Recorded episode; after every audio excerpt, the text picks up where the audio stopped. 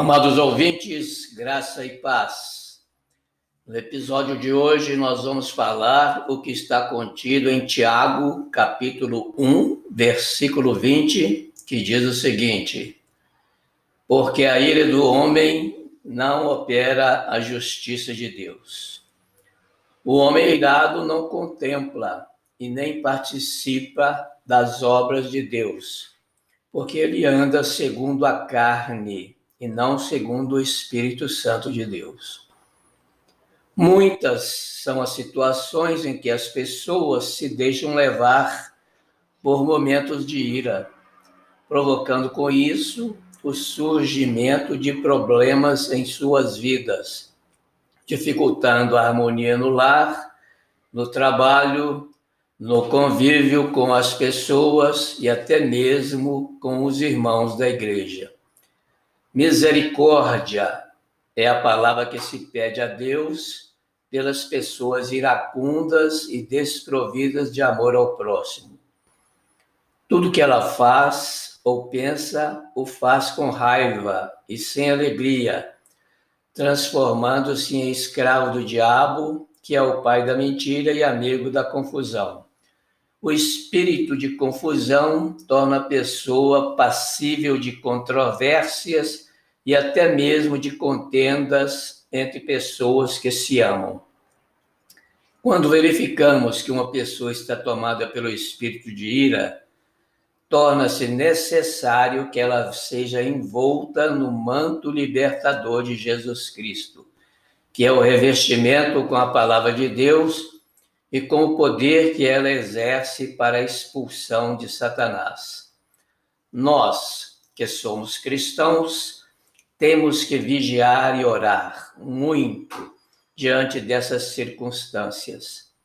Quantas vezes nos perguntamos por que estamos assim, irados, sem motivo aparente ou qualquer fator origem?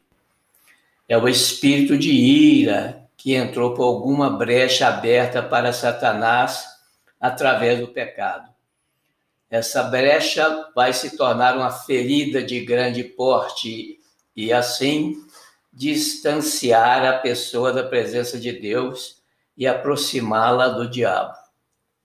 Quando o cristão se deixa levar pelas obras da carne, certamente perderá a comunhão com Deus e com isso deixará de herdar o reino de Deus.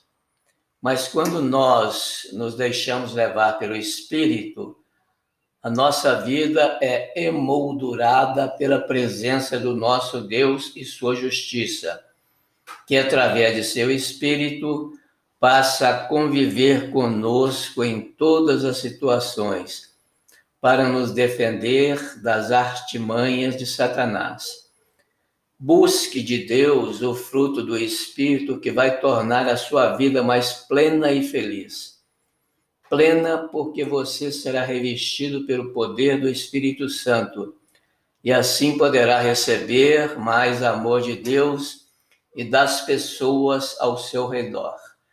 Lembrem-se disso, do que está escrito em Gálatas, capítulo 5, do versículo 17 ao 26 diz o seguinte: porque a carne cobiça contra o espírito, o espírito contra a carne, e estes opõem-se um ao outro para que não façais o que quereis.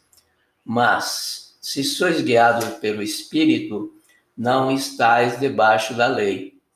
Porque as obras da carne são manifestas, as quais são prostituição, impureza, lascívia, idolatria, feitiçaria, inimizades, porfias, emulações, iras, pelejas, disenções, heresias, invejas, homicídios, bebedices, glutonarias e coisas semelhantes a estas acerca das quais vos declaro, como já antes vos disse, que os que cometem tais coisas não herdarão o reino de Deus.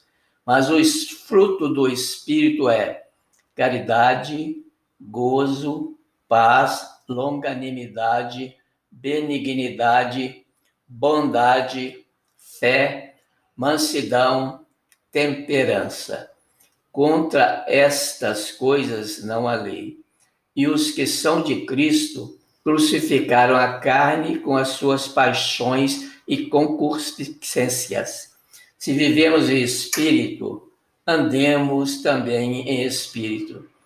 Não sejamos cobiçosos de vanglórias, irritando-nos uns aos outros, invejando-nos uns aos outros. Graça e paz.